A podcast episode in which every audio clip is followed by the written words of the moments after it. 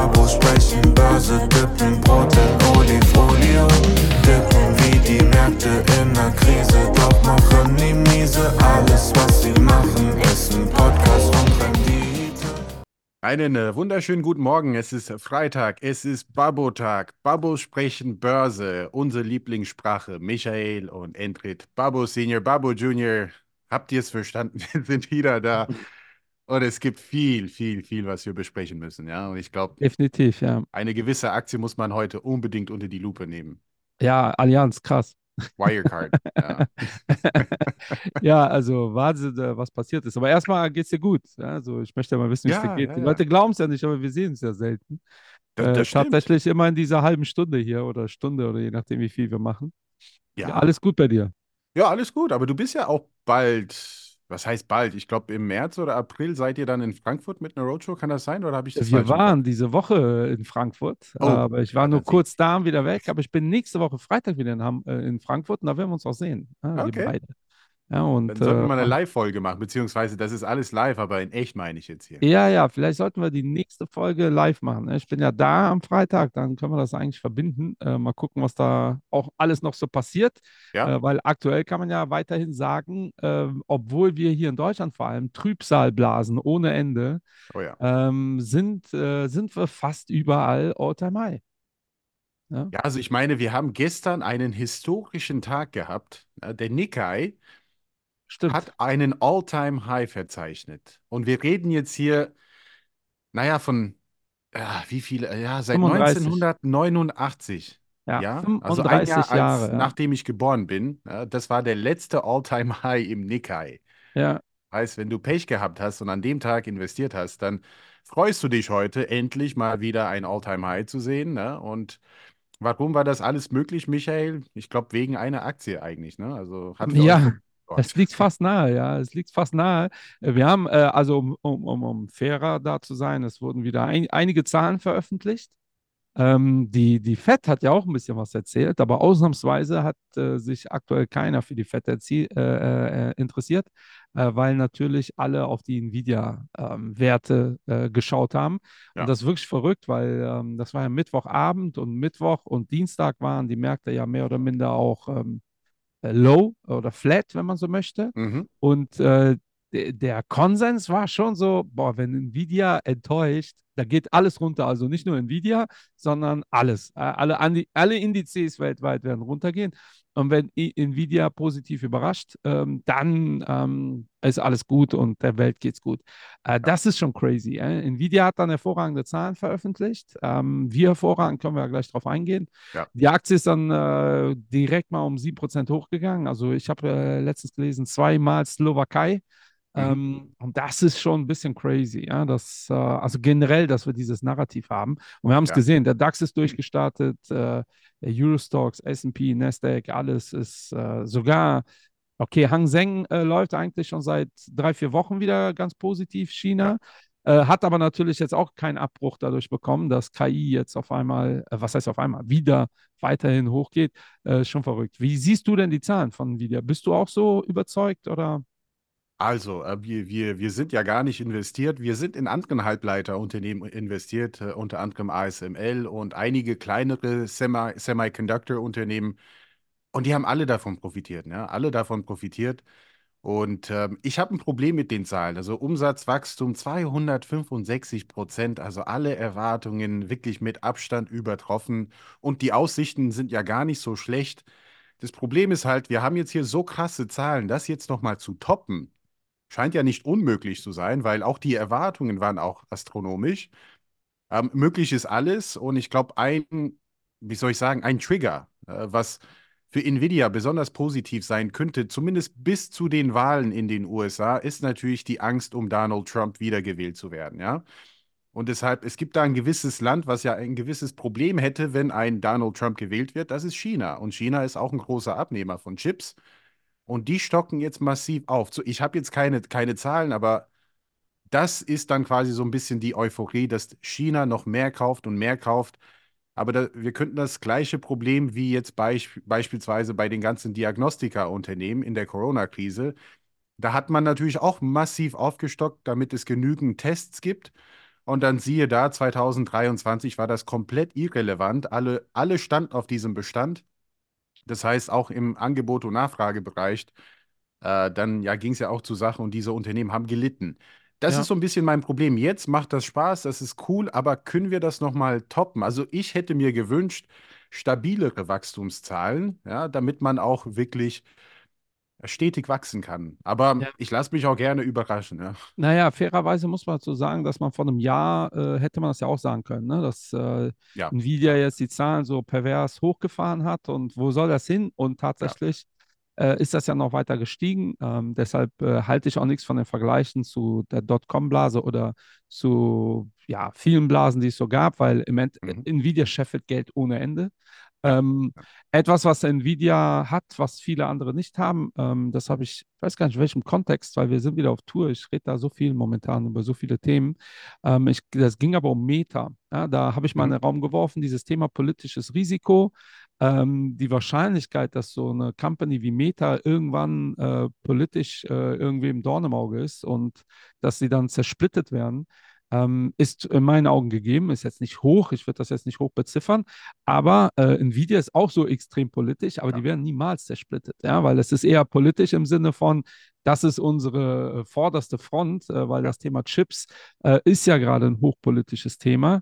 Ah, daher bin ich äh, hin und her gerissen. Äh, wir haben Nvidia gehabt im Portfolio, haben aber Ende des Jahres, letzten Jahres Nvidia verkauft äh, aus Bewertungsgründen und haben tatsächlich das Geld investiert in, so ähnlich wie ihr, in auch Unternehmen aus dieser Industrie, die nicht so bewertet sind. Ja. Weil wenn man sich die Bewertung anschaut, ist das schon pervers. Also ich weiß nicht, von wem das war, aber irgendein sehr guter Fondsmanager, dem ich auf LinkedIn folge, der hat irgendwann so einen, einfach so einen deutschen Mittelständler äh, rausgesucht, der irgendwie dieses Jahr 35 Prozent Wirtschaftswachstum hatte, eine Milliarde Euro Umsatz macht oder sogar Gewinn. Ähm, und dann daneben gestellt, ähm, hier, Nvidia ist einfach mal 3000 Mal höher, äh, grö- mehr bewertet, ähm, aber die machen nicht 3000 Mal mehr Gewinn und die wachsen auch nicht um den Faktor 3000. Ähm, und rein von den Bewertungen äh, ist das schon ähm, erstaunlich, ähm, wie egal es auch allen ist und vor allem, wie das auch alle mitzieht, weil KI ist jetzt aktuell der Treiber. Ähm, ChatGPT hat auch letzte Woche ein äh, ja, neues Software veröffentlicht, womit Mhm. man äh, KI-Videos machen Videos. kann. Die haben auch eins veröffentlicht, was ziemlich beeindruckt war, äh, wo so eine asiatische Frau, ich glaube, durch Hongkong äh, läuft und halt relativ so Slow Motion, ähm, sexy-like äh, durchs Bild läuft. Ähm, äh, schon Das ist natürlich subjektiv. ne? Also, was äh, sexy-like.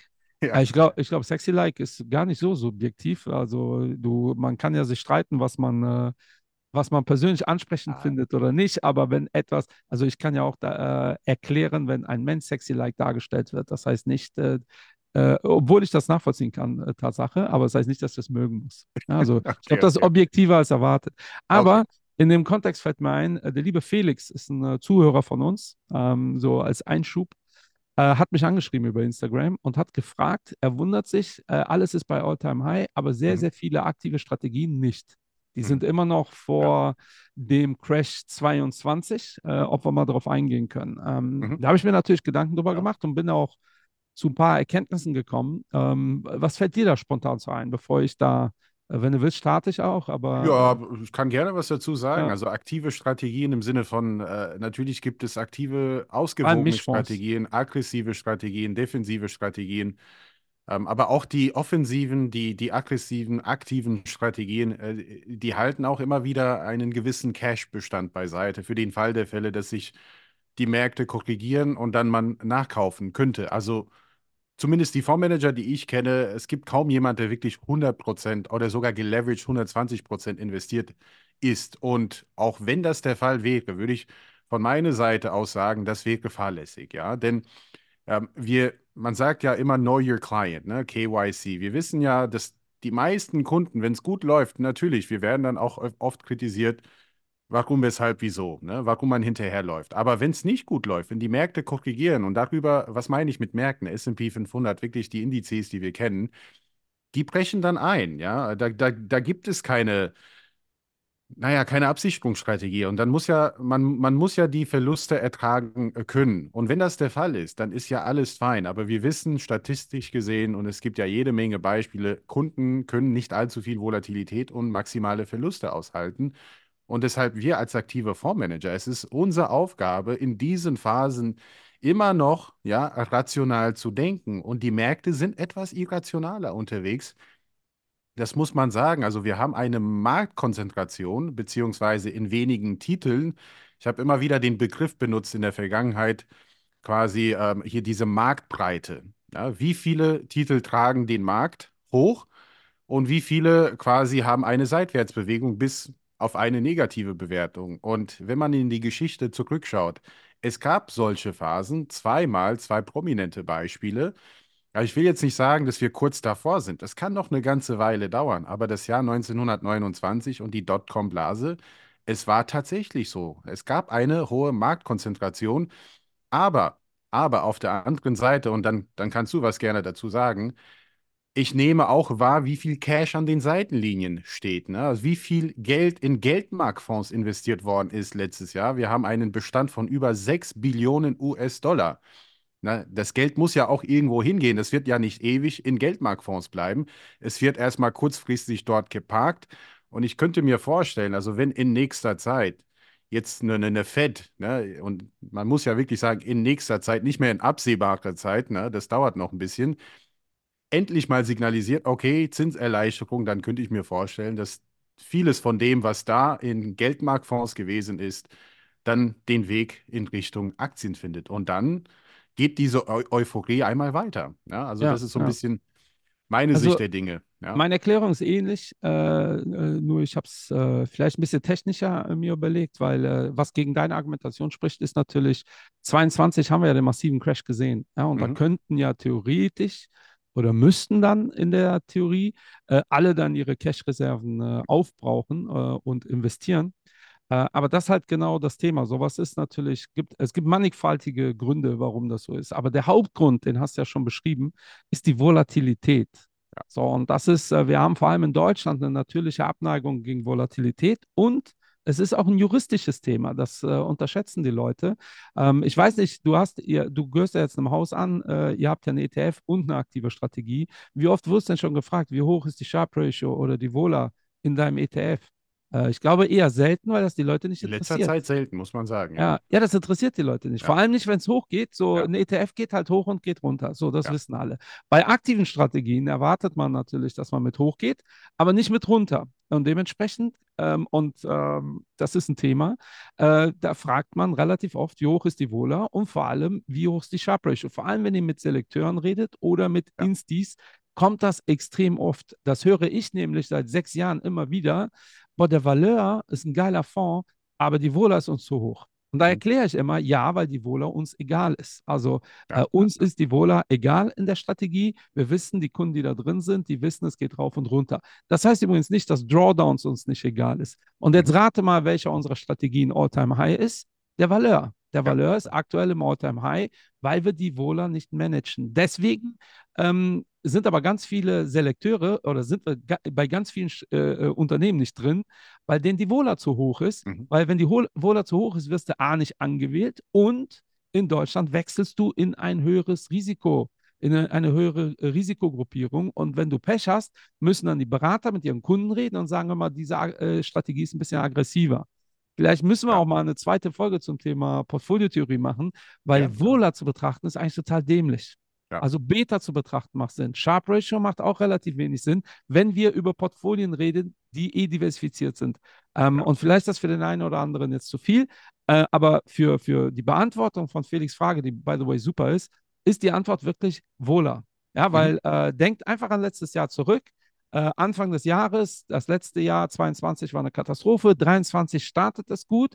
Ähm, trotzdem sind wir nervös. Es ist immer noch die, die Rede, die wir immer noch haben übrigens. Äh, haben wir ein Soft Landing oder ein Hard Landing? Also so sicher konnte sich eigentlich keiner sein, dass das gut läuft. Und auf einmal kommt die Bankenkrise.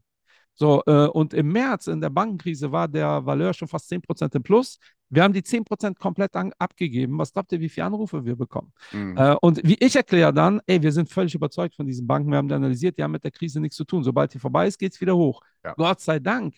war dieses Bankenthema im Mai schon wieder gegessen und wir haben das Geld wieder drin gehabt. Ansonsten passiert uns das, was vielen anderen auch passiert.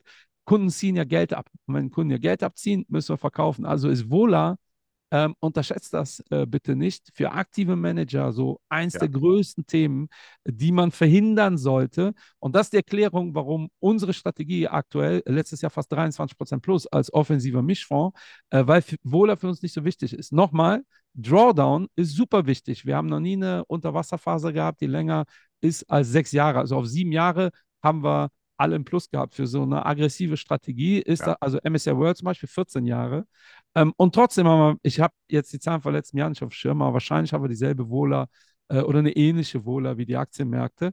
Und das ist für viele dann so, ja, finde ich doof. Und bei passiven Strategien gibt es diese Fragestellung gar nicht. Das interessiert ja. keinen, wie hoch die Wohler ist. Ähm, und das ist der Grund, warum im letzten Jahr ähm, oder in den letzten zwei Jahren es viele aktive Manager nicht geschafft haben, ihre All-Time-Highs zu erreichen.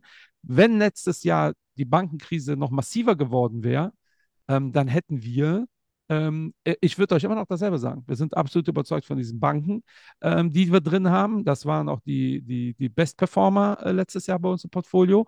Äh, die hätten dann nicht die Rendite erzielt. Und heute würde ich euch erklären, ja, bei uns sieht es jetzt schlechter aus als bei vielen anderen Aktiven, die dann sich jetzt auf die Schulter klopfen würden, weil die hätten dann eine Phase gehabt, wo das Wohler-Management einen Vorteil hätte. Aber prinzipiell ist das kein ist das nichts Gutes und äh, wir machen da gerne mal eine zweite Folge zu, wo wir mal nur auf dieses Thema eingehen und warum das auch akademisch, ja, weil das ist immer so hm. schön, ja, alle hauen mit irgendwelchen Studien um sich äh, und keiner weiß jetzt genau, was der Unterschied zwischen Wohler und Beta ist und warum man eigentlich als wirklich professioneller Investor eher sich mit Beta beschäftigen sollte und nicht mit Wohler. Ja, also so viel dazu als Einschub. Es gab aber ja, noch andere ähm, andere äh, Unternehmen, die ihre Zahlen Aber auch, auch ganz haben. kurz zu dem Thema. Also ich glaube, unsere größte Aufgabe auch jetzt going forward, weil es gibt interessante Zahlen aus der Vergangenheit, wo wir wissen, dass viele Anleger auch mit hervorragenden Fonds langfristig nur Geld verloren haben. Und das muss mir auch ja. einer erklären. Ja, das mit weißt ETFs du genauso wie ich. Ja, das, das gilt für, eine, für den äh, Fidelity Fund in der Vergangenheit. Es, es gilt ja auch für Templeton Funds. Weil die haben ja einen besonderen langen Track Record, ja. Also, und da kann man, das kann man auch sicherlich mit dem Valeur, weil ihr, ihr seid ja auch ähm, 30, äh, seit 30 Jahre unterwegs. Am Start. Ne? Wir haben das Geld jetzt verzehnfacht. Ja, wir haben im Schnitt 7,4 fünf aktuell, glaube ich. Genau. Per Anno, über 30 ja. Jahre. Und da ist die Dotcom-Krise, Weltwirtschaftskrise, sind alle dabei. Alles ist einer, da drin, ja. Und trotzdem und dann, hatten wir nie eine Siebenjahresperiode, die negativ war. Ja? So. Obwohl wir und dann, dann, dann, ist die Frage, nicht, äh, wie viele Anleger haben das wirklich mitgenommen, dass sie wirklich die ganze Volatilität einfach mal mit in Kauf genommen haben, haben gesagt, fein, ich verstehe die Strategie, wir waren uns einig mit meinem Anlageberater, mit meinem Vermögensberater, dass ich 20, 30 Jahre Zeit mitbringe. Und diese Anleger hätten sich ja mega gefreut. Eine Verzehnfachung in 30 Jahren, Leute, ja, das ist hervorragend.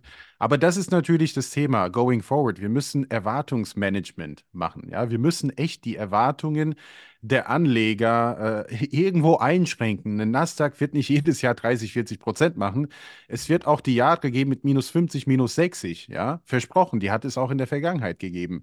Absolut. Und die Frage ist, was macht man da? Und das ist der Schlüssel. Und deshalb, wir sind da etwas konservativer unterwegs, weil wir genau das wissen, auch aus der Vergangenheit. Menschliche Emotionen, naja, haben mit akademischen Ansätzen nichts zu tun. Emotionen sind stärker. Ja, ja aber Bildung hilft. Äh, ich Bildung hilft, gute, ganz genau, das, das meine ich, ja. Ich habe da ein gutes Beispiel für, weil äh, wir haben ja hier die China-Folge gemacht, ne? Und äh, da haben wir gesagt, ja, äh, China politisch kritisch, aber äh, äh, langfristig ähm, äh, sicherlich spannend äh, und äh, da kommt man eigentlich auch nicht drum herum. Die Bewertung ist aber gerade so schlecht wie noch nie. Ne? Mhm. Und der Grund ist relativ einfach. Es wird äh, massiv geschortet. Das ist die, ja. der zweitgrößte Flow momentan, ja. ist äh, China Short und ich weiß nicht, ich habe nicht mit ihm gesprochen. Ich habe einen super spannenden Menschen kennengelernt. ich nenne ihn mal Dr. Alexander. Dann, ich weiß, dass er uns heute zuhören wird. Äh, dementsprechend äh, ist das, glaube ich, äh, datenschutzrechtlich so okay. Äh, Dr. Alexander hat mir einen Screenshot geschickt von seinem äh, CSI 300 ETF, der 10% besser läuft als der Index. Mhm, genau. 10%. Warum? Auch das hat er mir äh, geschickt weil er negative Kosten hat von 10%. Also ähm, so ein, äh, das ist ja ein Swap. Und wenn das für euch zu komplex ist, hört euch gerne die Folge nochmal an. China, da haben wir es ja erklärt. Ähm, und normalerweise zahlt man ein bisschen für dieses, also hat man ein bisschen Swap-Gebühren. Also äh, man, man investiert 100 Euro und die Mhm. Gesellschaft kauft, sagt, am Ende des Jahres kriegst du ähm, das Geld, was der CSI 300 macht und swappen das in dem Sinne. Das kostet in der Regel ein bisschen Geld. Da machen die gerade 10% fast plus. Ja, also wenn ihr das Ding kauft. Warum? Weil so viele diese Swaps gerade verkaufen. Ja, das Angebot und Nachfrage kippt gerade in die andere Richtung. Ähm, und das heißt, ihr seid zwar minus, aber ihr seid auf jeden Fall schon mal 10% besser als der Index. Und das ist absolut crazy, dass wir solche Situationen haben. Das gilt übrigens, äh, Alex, ich habe das geprüft, nicht für alle CSI 300 ETFs. Äh, das hat damit zu tun, wie groß der ETF ist. Also wenn ihr einen ETF habt, der wirklich milliardenschwer ist, ähm, dann äh, fallen die Swaps, die negativen oder die Shorts dann nicht so ins Gewicht. Aber wenn ihr einen etwas kleineren ETF habt, dann tut das richtig, was heißt weh? Also in dem Fall tut es euch gut, wenn ihr Ja. äh, auf der Long-Seite seid. Aber Was war das sind, für ein ETF? War das ein Luxor eventuell? Kann das sein? Oder? Nee, nee, ist kein Luxor. Warte, ich kann mal schauen. Der hat es mir geschickt. Äh, Invesco. Ja, er hat einen Invesco, Invesco, okay. äh, äh, ETF. Weil prinzipiell ist das ja alles dasselbe. Aber Ja. äh, aktuell, und das hätten wir, als wir die China-Folge gemacht haben, ja auch nicht, nie zu träumen gedacht. Aktuell könnt ihr wirklich prüfen, welche werden am massivsten geschortet. Ist ja nur ein synthetisches Ding. Und dann bekommt ihr gerade einfach mal, äh, wenn ihr so wollt, äh, Ausgabeaufschlag geschenkt von 10%. Ähm, und auch da, ne, äh, es wird ja das Thema Kosten. Äh, die, die short gehen, zahlen aktuell 10% Ausgabeaufschlag. Also auf ETFs, ja, etwas, äh, also es ist kein Ausgabeaufschlag, weil es heißt jetzt anders, aber die haben halt einmalige 10%ige Kosten äh, oder halt sogar durchgehende, ähm, die die meisten nicht auf dem Schirm haben. Also wirklich vorsichtig sein da auch mit euren Short-Strategien, äh, weil dann wundert ihr euch und das, die Fragen kriege ich sehr oft dann, irgendwelche Short- oder Leverage-Themen, dass die Leute sich dann gar nicht erklären können, hä, wie kommt denn diese Rendite jetzt hier zustande, positiv oder negativ? Ich habe doch recht gehabt. Ja, aber wenn ihr so ein Ding habt, wo die ganze Masse drauf setzt und ihr zahlt gerade wie ein Blöder, ähm, dann geht das nicht unbedingt auf. Das jetzt gehebelt, das kann richtig wehtun. Also, oder halt richtig Freude machen, je nachdem, Ja, auf welcher ja. Seite ihr steht. Ähm, aber das ist schon crazy. Also daher, äh, Dr. Alex, übrigens ein ganz spannender Typ, ich bin mir sicher, den werden wir in den nächsten fünf Jahren hier im Podcast haben. Ja, ähm, also es war äh, äh, Doktor der Medizin, aber den werden wir bestimmt hier Oh. haben. Also fühlt sich gegrüßt. Ähm, wer hat aber noch Zahlen veröffentlicht? Allianz hat Zahlen veröffentlicht und Ja. Mercedes finde ich ganz spannend. Äh, nicht nur, weil wir bei äh, beiden Unternehmen investiert sind ähm, und äh, Mercedes besuchen wir sogar dieses Jahr noch, im Mhm. März irgendwann, ähm, sondern äh, Mercedes vor allem hat den Markt leicht positiv überrascht, obwohl die, die Aktie hat auch positiv reagiert, obwohl die Nachrichten negativ sind, äh, weil Mercedes äh, seine Elektrostrategie über Bord geworfen hat. Äh, die, also über Bord. Die haben gesagt, bis 2030 nur noch Elektro. Dann, äh, daran halten die sich nicht mehr. Ähm, die, der Plan war, dieses Jahr äh, 20 Prozent äh, Elektro zu verkaufen. Die haben gerade mal 12 erreicht, was auch okay ist. Ähm, das war ein bisschen, ähm, ja, äh, übermütig, kann man jetzt sagen. Dafür sind aber die Margen äh, hervorragend. Ähm, und die kaufen Aktien zurück. Das ist ganz witzig, weil äh, in meinem anderen Podcast haben wir Mercedes interviewt vor einem halben Jahr. Und da haben wir die mal darauf angesprochen, ob die Aktien zurückkaufen. Und die waren latent aggressiv unterwegs, was das Thema angeht. So nach dem Motto, oh, alle fragen uns das, das machen wir jetzt erstmal nicht mehr. Ja, da hat man sich wohl gedacht, Frage. ja, da haben die sich wohl gedacht, äh, okay, wir äh, werden sicherlich der grünen Community äh, so ein bisschen in die Parade fahren. Dann sorgen wir mal dafür, dass zumindest äh, die Aktionäre sich freuen. Aktie reagiert da positiv drauf. Bei Mhm. der Allianz eigentlich ein No-Brainer. Ähm, äh, Rekorde, weil, ja, warum? Lebensversicherung, Krankenversicherungsbereich. Äh, der Zins ist wieder da. Ist logisch. Ne? Also die Krankenversicherungsbeiträge, wenn ihr bei der Allianz versichert seid, sind nicht runtergegangen. Die äh, Lebensversicherungsbeiträge bleiben eh konstant und jetzt ist das Geld, was er haben wird, einfach verzinst, was in den Ja. letzten fünf Jahren nicht der Fall war. Also meiner Meinung nach ein No-Brainer und haben viel zu wenige ähm, diese positive Performance äh, mitgenommen. Äh, Ja, relativ die haben wir auch mitgenommen. Also Daimler jetzt, Daimler Ja. jetzt nicht. Da sind wir jetzt nicht so positiv. Ich meine, ein Aktienrückkaufprogramm ist grundsätzlich immer äh, eine, eine feine Sache. Äh, und das gibt es immer hier zu dieser Jahreszeit, dass hier viele Aktienrückkaufprogramme angekündigt werden. Und auch im Lebensversicherungsbereich, da haben wir auch ein Unternehmen. Also die Allianz haben wir auch ein Portfolio, schön letztes Jahr gekauft. Ähm, wir haben einen Versicherungsspezialisten hier bei uns im Hause.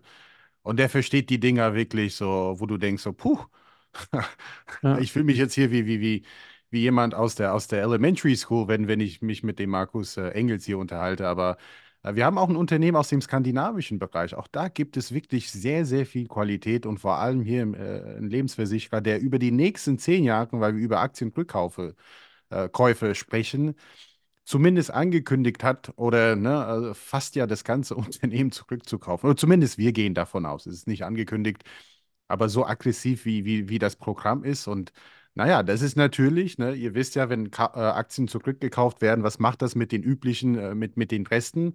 Ja, die werden natürlich äh, an, an, ja, äh, an, an, also Kurse werden dann steigen, deshalb. Ne? Also Und warum machen Angebot das und Nachfrage. Unternehmen? Da sind wir wieder in unserer ersten Folge. Und warum machen Unternehmen das? Da sind wir wieder in unserer ersten Folge. Eigenkapital versus Fremdkapital. Hm. Also wenn ihr Geld überschüssig habt, könnt ihr das euren Aktionären geben. Und das Genau. hat die ähm, äh, Allianz ja gemacht. Die haben die Dividende nach oben gepasst. Dann ist immer noch so viel Geld übrig, dass sich dann denken, was machen wir denn damit? Ja. Äh, wo sollten wir es investieren? Wo kriegen wir die meiste Verzinsung? Und das sehen die nun mal bei sich selbst. Ja? Genau. Und deshalb kaufen die die Aktie. Eigenkapital bringt mehr als Fremdkapital, also macht das Sinn. Ähm, und dann habt ihr nochmal natürlich einen Nachfrageeffekt und die Aktie Ja. geht nochmal hoch. Ja, also ähm, das ist wirklich für alle, die es verstanden haben. Und da muss man wirklich auch mal schauen, in welchem Kontext wird das gemacht. Aber es macht in dem Fall wirklich absolut Sinn. Und Mercedes, wir haben Mercedes und Stellantis. Stellantis auch, wird so ein bisschen Ah, belächelt. ja. Ähm, aber wenn einer im Elektrobereich am Durchstarten ist, dann Stellantis. Ähm, die haben einen portugiesischen CEO, deshalb ist das für mich schon mal eine besondere Firma. Tavares heißt der Typ, ist auch ein guter Mann. Ähm, wirklich äh, ist eine Firma, die langweilige Brands hat, in Anführungsstrichen, aber die verdienen stabiles Geld. Und bei Mercedes ist unser Ansatz tatsächlich eher dieses Thema Premium, Premiumisierung. Ja, ist noch sehr früh Mhm. heute. Ähm, im, Im Bereich, äh, seht ihr auch bei den LVMHs dieser Welt, ähm, sehr wenige Kunden machen sehr viel Geschäft. Ja, Ja. und äh, das ist das, wo wir Mercedes sehr gut positioniert sehen. Äh, das ist auch das, wo Mercedes im asiatischen Bereich ja auch immer noch funktioniert. Das genau das, wo wir sagen, hat äh, VW es irgendwie nicht auf die Kette gekriegt. Äh, die Asiaten kaufen keine Elektro-VWs. Mhm. Die Asiaten wollen aber immer noch die G-Klasse logischerweise und sind auch bereit, unfassbare Summen zu bezahlen. Und äh, im Elektrobereich ist Stellantis kurz davor, ein Auto auf den Markt zu werfen, was deutlich unter 25.000 Euro kostet, voll elektrisch. Damit kann man sicherlich auch da äh, ähm, äh, expandieren auf einem anderen Niveau als VW logischerweise. Aber da war die Strategie von VW schwierig. Ja? So Ja, irgendwelche Elektroautos rauszuhauen, die 40.000, 50.000 Euro, da haben sie die Konkurrenz von BYD komplett ja, unterschätzt, sage ich jetzt mal. Ja, ja, ja. Gut, wir gehen so ein bisschen in die Länge heute. Wir, wir sollten auch langsam äh, Schluss machen, aber wir hatten auch Walmart, wie ich fand, auch äh, mit, mit spannenden Zahlen, also wo man sieht, wie der amerikanische Konsument unterwegs ist. Also die haben auch überzeugt, gar nicht so schlecht. Also da ist immer noch eine gewisse Stärke in den USA. Ich weiß nicht, ob das noch so ist, aber Walmart mit Abstand die Firma, die am Ja. meisten Umsatz in der Welt Ja. macht. Ja. Schaut euch mal die Umsatzzahlen von denen an. Da ist alles andere total lächerlich dagegen. Äh, rein auf den amerikanischen Markt konzentriert. Äh, in äh, Deutschland haben die einen Versuch gestartet, ähm, Ah, aber das- ähm, ja. hat nicht so wirklich funktioniert. Wird schwierig. Also hier gibt es ja auch genug äh, Angebot, so ist es nicht. Äh, da sind wir ja gar nicht auf die äh, Amerikaner angewiesen. Ich fand natürlich auch Eli Lilly, ne, wo man sagt, hier Magnificent Seven, also man könnte auch ruhig über ein Pharmaunternehmen äh, sprechen. Auch interessant, super Zahlen, hervorragende Performance dieses Jahr. Ähm, Pharma ist generell interessant. Sollten Bitte? wir auch mal eine Pharma ist generell interessant, sollten wir eben Ja, mal eine Folge drüber Pharma machen. ist interessant, weil man, man spricht ja auch über die Granolas. Ne? Das hattest du auch Ja. in der letzten Folge angekündigt. Ne? Das, und wenn man das quasi so ein bisschen auseinander nimmt, ja, es sind auch viele Pharmaunternehmen aus Europa in diesen Granolas. Ne? Wenn man so will, die Magnificent Seven von Europa, Ja. die qualitativ unterwegs sind, aber auch deutlich günstiger. Ne? Und in der, in der Chart, in der Performance-Chart, also wenn man die Year-to-Date-Performance sieht, ja, der führende Index ist nicht der Nasdaq, ist auch nicht der S&P 500, ist der Eurostox 50, ja? Ja. Wo viele dieser Unternehmen äh, drin sind. Und wenn man die Bewertung vom S&P 500 jetzt unter die Lupe nimmt, ja, 27er KGV und dann nehmen wir den durchschnittlichen Umsatz, also die durchschnittliche Umsatzrendite von 5%. Also das in Relation zueinander, man kriegt jetzt hier mit dem Eurostox 50 einen deutlich niedrigeren Index mit höheren Umsatzrenditen. Und Ja. das machen viele Ich, aktuell. ich und kann es nur, ich nur immer wieder wiederholen. Europa ist günstig. Ich habe ja gerade, es soll keine Werbefolge für unsere Strategie werden, aber damit ihr die Zahlen mal hört. Äh, wie, wie gesagt, wir haben letztes Jahr 23% plus gemacht. Einer der Gründe ist natürlich auch, weil wir äh, stark europalastig sind und wir haben uns äh, übers Jahr ein bisschen blendiger aufgestellt, also nicht mehr nur noch äh, Value, sondern auch Growth. Also wir haben auch Genau. so eine ASML im Portfolio, aber unser Durchschnitts-KGV liegt immer noch bei 11. Ja, und das ist äh, mit der Performance der letzten zwei, drei Jahre, äh, plus was wir, äh, wir haben auch Microsoft mittlerweile im Portfolio, äh, weil es für uns sind das Quality-Unternehmen ähm, und trotzdem haben wir ein KGV von Weil 11, ihr genug Folgen von Investment Barbo gehört habt. Und der Genau, Endrit ja. hat euch endlich En- mal Endrit hat uns überzeugt. Wir sind kurz davor, Silber mit äh, reinzunehmen. Ich, ich, ich krieg da einige Fragen zum Silber, ne? so Äh, ist es nicht. Ja, ja, aber ähm, äh, Europa, äh, Europa, Small Caps, es gibt immer noch sehr unterbewertete Bereiche, äh. China tatsächlich. Ähm, das ist das, was mich so beruhigt. Äh, Und ich nicht glaube, dass wir so einen Monster-Crash sehen. Also Korrektur bin ich bei Endrit. Ähm, kann ganz schnell passieren, also Mhm. so 10, 20, 25 Prozent. Ähm, aber so einen massiven Crash, dafür sehen wir in vielen Bereichen noch einfach viel zu geringe Bewertungen. Ja, Ähm, ja. Auch äh, Japan, ne, nach 35 Jahren wieder ähm, da, wo sie mal waren. Äh, da kann man jetzt nicht von massiver Übertreibung reden, weil es gibt schon ein paar japanische Companies, die ganz spannend Ja. sind. Ähm, und das lässt mich gerade so ein bisschen beruhigter einschlafen. Äh, vor allem habe ich mir auch angeschaut, die Magnificent Seven. Die sind absolut durch die Decke gegangen, logischerweise. Mit den Firmen wäre ich vorsichtig. Deshalb halt auch nochmal, ne, wenn ihr MSR World habt, würde ich mir mal anschauen. Ähm, aber der, wenn ihr die rausrechnet, ist der S&P 500 und auch der Nasdaq, der Nasdaq äh, gar nicht so teuer tatsächlich, Äh, weil viel von der Bewertung äh, kommt aus diesen sieben Firmen. Ja, und ähm, dann geht das halt alles. So sieht's aus. Ja. Ähm, und das entspannt mich gerade. Aber irgendwann müssen auch diese Magnificent Seven natürlich, ja, zumindest nicht mehr weiter so hochlaufen. Und das sind die Erwartungen, genau wie du sagst. Ne? Leute denken, das passt so. Deshalb gehen sie aus den Märkten raus und deshalb müssen wir noch ganz viele äh, Folgen machen. Äh, von meiner Seite war es das aber. Ich glaube, das waren so die wichtigsten Themen. Äh, hast du noch äh, was auf der Agenda? Oh, ganz äh, gut, interessant war natürlich auch das Thema Amazon, ist jetzt in den Dow Jones ähm, gerückt und dafür ist Walgreens rausgeflogen. Äh, und das hat mich, um ehrlich zu sein, überrascht, dass es so spät passiert ist. Ne? Äh, Ja. Das war eigentlich die einzige Überraschung für mich. So, ach was, erst jetzt? Okay, gut, sehr interessant. Und das war natürlich ein, ein Plus für, naja, für, für Amazon, weil sie landet jetzt in einem Index. Auf diesem Index gibt es jede Menge ETFs. Und was bedeutet das? Da fließt noch mehr Geld Richtung Amazon. Also das macht für mich persönlich Amazon eigentlich relativ spannend. Aber lass das ein Thema Was ein sagst du, sein. Ich habe jetzt, äh, weil wir in der Firma darüber geredet haben, zum ersten Mal bei dem bestellt. Und ich habe direkt verstanden, äh, woher der Hype kommt. Äh, Du hast weil zum ersten Mal bei Amazon bestellt. Nein, bei Temu. Bei, Temu. hab- bei, ich hab bei das Amazon habe ich noch nie was bestellt. Nein, nein, bei Okay. Temu, ja, die machen ja Werbung gerade ohne Ende Ja. und äh, die werden ja überall diskutiert, auch in allen Foren, äh, dass die jetzt Amazon den Gar ausmachen. Äh, Ähm, das sehe ich jetzt nicht so, ähm, aber ich habe es jetzt er erlebt, worum es geht. Ne? Es ist halt Ja. alles unfassbar billig. Und sobald du was bestellst, kriegst du 7000 Gutscheine. Jeden Tag gewinnst du irgendwelche umsonst Schnickschnack Schwachsinn. ja. Ähm, Was ich am krassesten finde, ich habe äh, gelesen, 30% der Deutschen haben das schon bestellt. Es ist schon Mhm. Wahnsinn. Und was ich am krassesten finde, ist wirklich unser, also ich werde auch nicht mehr da bestellen, also völlig egal. Die Sachen sind noch nicht angekommen, das sind äh, auch wirklich nur so ein Spielzeug für meine Kinder und so ein bisschen Quatsch, äh, um zu gucken, wie es läuft. Aber das ist halt das, was kritisch ist, wenn da 30% der Leute bestellen, äh, schaut Ja. euch mal die Luftfrachtraten äh, an. Ähm, das ist der Wahnsinn. Da gehen äh, 400.000 Pakete wohl irgendwie täglich von Temu Richtung Deutschland.